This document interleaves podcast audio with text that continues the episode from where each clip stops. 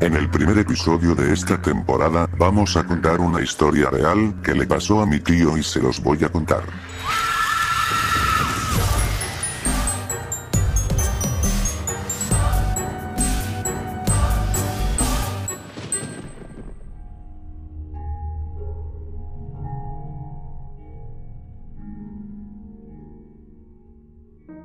Hace 20 años en la ciudad de Tlaxcala, fue mi tío a una fiesta en otro pueblo, para pasar a otro pueblo tenían que pasar por una parte como tipo monte puros árboles y nada de casas, entonces mi tío tuvo una discusión con su esposa, que ella ya quería regresar a su casa.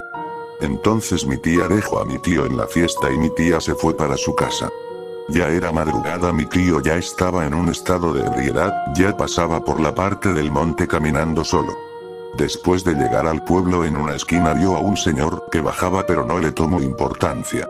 Entonces cuando el señor se acerca lo saludo y de repente mi tío se le quitó el estado de ebriedad y voltea y no había nada.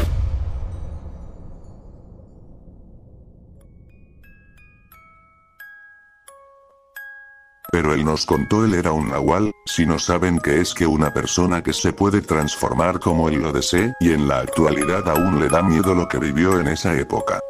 Si te gustó esta historia no olvides de seguirme para más historias, buenas noches.